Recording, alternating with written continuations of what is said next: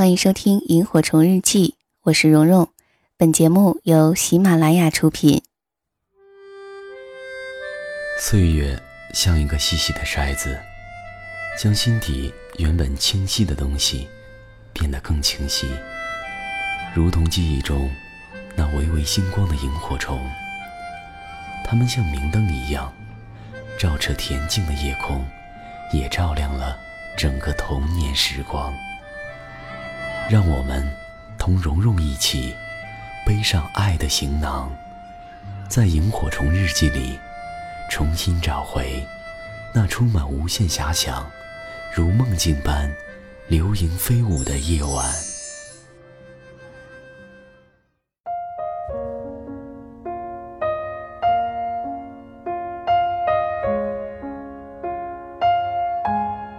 这里是萤火虫日记，大家好，我是蓉蓉。今天呢，准备给大家分享一篇于丹的文字，题目是“生命来来往往，来日并不方长”。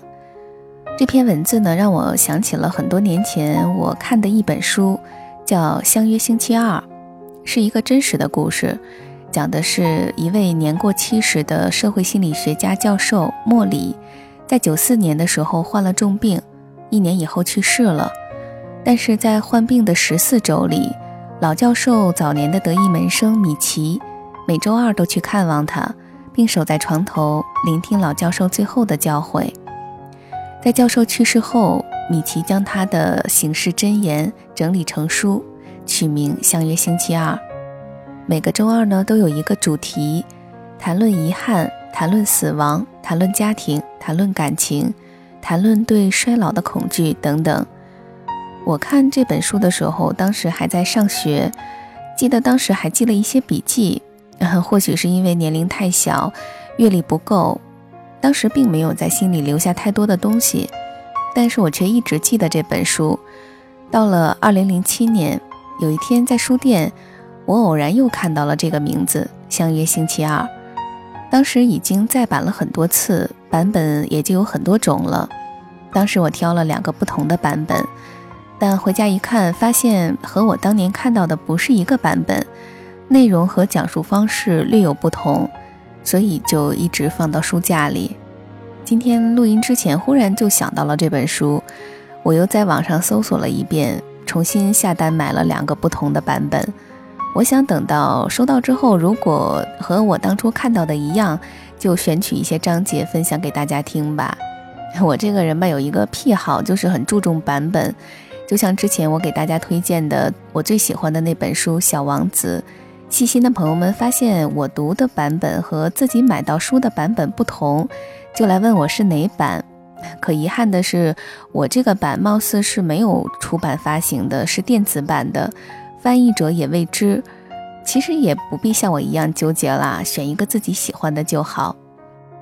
好的，我们再说回来，于丹的这篇《生命来来往往，来日并不方长》，也让我想起了之前做的一期节目，呃，其中讲了一位专门照顾那些临终病人的护士，他听到很多人临终前说出他们一生中最后悔的事儿，这个护士呢做了一个概括。有五件事情是大多数人最后悔的。第一件事儿是，我希望当初我有勇气过自己真正想要的生活，而不是别人希望我过的生活。第二件事儿，我希望当初我没有花这么多精力在工作上。第三件事儿，我希望当初我能有勇气表达我的感受。第四件事儿，我希望当初我能和朋友保持联系。第五件事儿是，我希望当初我能让自己活得开心点儿。说到这儿，又让我想起去年一位朋友的离世，在被病魔折磨了近半年之后，留下了年轻的妻子和牙牙学语的孩子。虽然我们早就有心理准备，但是当真正发生的时候，依然会不禁感慨：生命来来往往，来日并不方长。接下来的时间，一起来听今天的故事。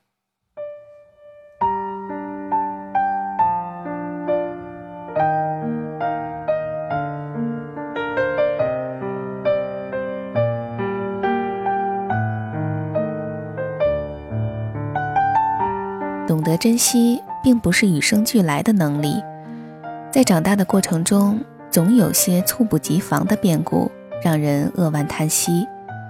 有时候没有赶紧完成的心愿，一转眼就来不及了。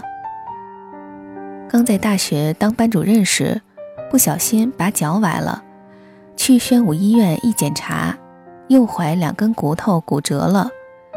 骨科张主任带着医生来检查，对我说：“可以用保守疗法，也可以开刀。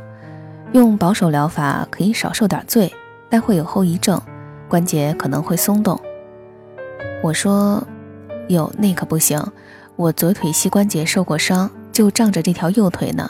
你还是给我开刀吧。”他有些诧异，我很少见过这么主动要求开刀的病人。但是要开刀得排到下周了。我说，等到下周还得两三天，骨茬就不如现在了，争取今天就开吧。那谁签手术同意书啊？得等你家人来。我说不用，我自己签字。签完字后，张主任对医生说：“这姑娘的手术我来做。”她的手细长而舒展。是我记忆中最漂亮的男人的手，我说：“张主任，您的手不弹琴太可惜了。”他笑，所以我拿手术刀啊。做手术的时候，麻药有些过量。张主任问：“你还清醒吗？”“哦，清醒。不信我给你背李白的诗。”“那就背《静夜思》吧。”“那怎么行？我背《蜀道难》。”所有人都哭笑不得。术后那个星期是张主任值班，他每天来看我，跟我闲聊几句。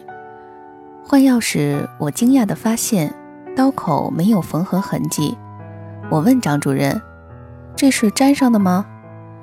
张主任说：“你这么活泼的一个人，我不能让你有一道难看的疤痕。”就用羊肠线给你做的内缝合，伤口好了，线就被人体吸收了。我给你打了两枚钉子，可以让骨头长得像没断过一样。但你一年后要来找我，把钉子取出来。等到出院，我们已经成为朋友。他告诉我：“你知道吗？我不是那周值班，我是调的班。那一周表面上你是我的病人。”其实跟你聊天时，你是我的医生，你的乐观的气场也是可以治病的。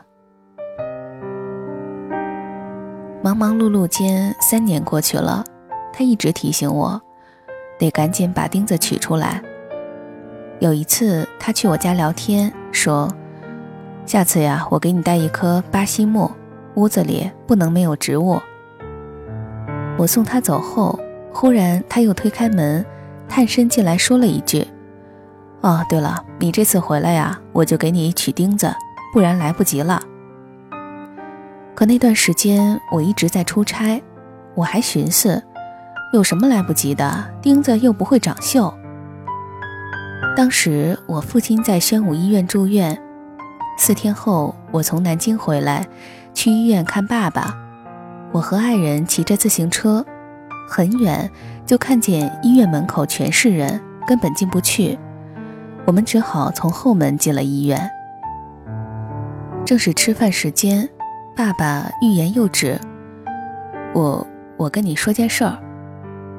妈妈马上打岔：“你你赶紧吃饭，孩子刚回来。”后来爸爸又想停下来说话，妈妈说：“你让孩子歇口气。”再后来，爸爸没加铺垫，说：“张主任殉职了。”我懵了，您说什么？爸爸说：“医院门口都是送他的人。”我震惊，继而想起他留给我最后的话：“你这次回来呀，我就给你取钉子，不然来不及了。”出了医院，夕阳西下。不远处，国华商场门口熙熙攘攘，在交错的车流中，我推着车站在马路中间，痛苦失声。车。水马龙都在暮色里模糊不清。那一刻，我明白了一个道理：来日方长，并不长。我一直记得他的手，钢琴家一样的手。这双手给我做了不留疤痕的缝合。因为他，我家里一直养着巴西木。就在张主任去世的那四天里，我出差去了南京，在那里，我得知了另一个人去世的消息。一九九三年，我写过一篇报告文学《中国公交优思路》，为此走访了十几个城市，考察公交系统。南京当时是全国公交系统的一个典范，所以我去的第一站是南京。那是夏天，南京像火炉一样炙热。我找到南京公交总公司，党委书记是一名复员军人，非常豪爽。晚饭一上桌就拉着我喝酒，两杯下去我晕乎乎的。总经理耿耿进来了，儒雅的耿总跟我握手。我叫耿耿，我趁着酒劲儿开了句玩笑：“耿耿于怀的耿耿吗？”他说：“不，忠心耿耿的耿耿。”耿总坐下来，拦住了给我敬酒的人们，静静地跟我聊天。他说：“明天呀，我陪你去坐公交车。现在南京市民出门，去任何地方倒两趟车都能到达，而且等车不超过五分钟。”第二天，我和耿总在新街口开始坐公交车。熙熙攘攘的人群里，他说起自己和父亲最喜欢的陶渊明。那一刻，周围似乎安静清凉了许多。我们也去过一些很安静的地方。我问耿总：“朝打空城寂寞回的那段石头城在哪儿啊？”开着一辆黑色桑塔纳的耿总。就带着我到处寻找，最后找到了那一段石头墙，比千年之前更寂寞。耿总还带我去了好些有名的和无名的古迹，每走过一座门或者一座楼，他都念叨着历史文学的典故。那一个盛夏，六朝金粉的古都，沧海桑田的幻化，在一位长者的引领下，清晰的。与我青春的记忆结缘。按计划，我应该在南京采访两天，结果却待了将近一个星期。我向耿总道别：“哎呀，必须走了，要不然采访行程全耽误了。”耿总说：“还有最后一个地方要带你去，南唐二主陵，很近。”我从魏赋新词强说愁的少女时代就爱抄李后主的词。但实在是没有时间，只好跟耿总相约，下次咱直接去看南唐二主陵。那年春节，耿总打电话拜年，南唐二主陵还没看呢，今年咱们一定去。张主任去世的那几天，我出差去南京，一到宾馆就往公交公司总机打电话找耿总，总机姑娘说，耿总不在了。耿总去哪儿了？他接得很快。耿总去世了。我呆住了。怎么会？春节他还跟我通过电话呢。姑娘说，他刚刚走了一个星期，肺癌。直到现在，我都没有去过南唐二竹林。很多时候，我们都以为来日方长。就如同嵇康在死前感慨：“袁孝尼一直想学习广陵散，我以为来日方长，一直执意不肯教他。而今我这一走，广陵散从此绝矣。”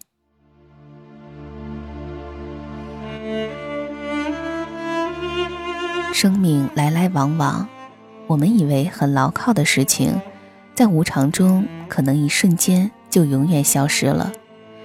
有些心愿一旦错过，可能就万劫不复，永不再来。什么才是真正的拥有呢？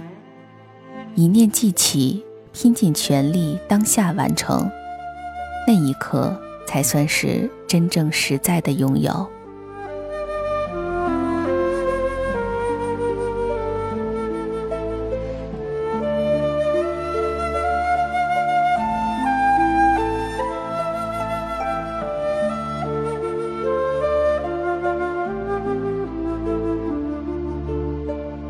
在收听的依然是由喜马拉雅独家播出的《萤火虫日记》，我是蓉蓉。刚刚为大家播讲的这篇文字来自于于丹。生命来来往往，来日并不方长。我记得曾经看过一段话，是一位神父说的，相信很多人都很熟悉。去爱吧，就像不曾受过伤一样；跳舞吧，像没有人会欣赏一样；唱歌吧。像没有人会聆听一样，干活吧，像是不需要金钱一样；生活吧，就像今天是末日一样。这段话是不是在告诉我们要更加珍惜那些可以与别人或者是与自己共度过的时光？不要等待，没有通往快乐的道路，因为快乐本身就是道路，是一段旅程，而不是终点。尼采也说过：“每一个不曾起舞的日子，都是对生命的辜负。”那么你呢？你打算怎样度过自己的一生呢？假如今天是生命里的最后一天，你又打算如何度过呢？好的，我们今天的萤火虫日记就先到这里。如果你还有兴趣收到我在节目之外录制的一些语音消息，以及和我取得进一步的互动。也欢迎关注我的微信公众号和新浪微博“蓉蓉幺六八”，我们下期节目再会，祝你晚安，好梦。